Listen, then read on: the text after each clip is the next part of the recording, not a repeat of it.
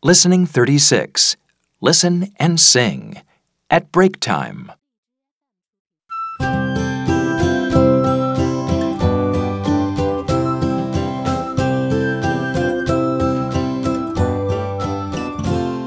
At break we played baseball, baseball, baseball. At break we played baseball. Our team played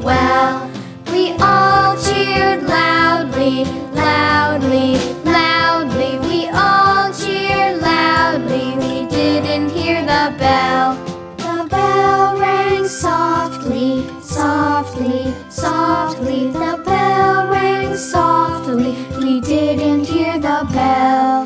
The teacher said, run quickly, quickly, quickly. The teacher said, run quickly. You didn't hear the bell. She said, listen carefully, carefully, carefully. She said, listen carefully. Listen for the bell.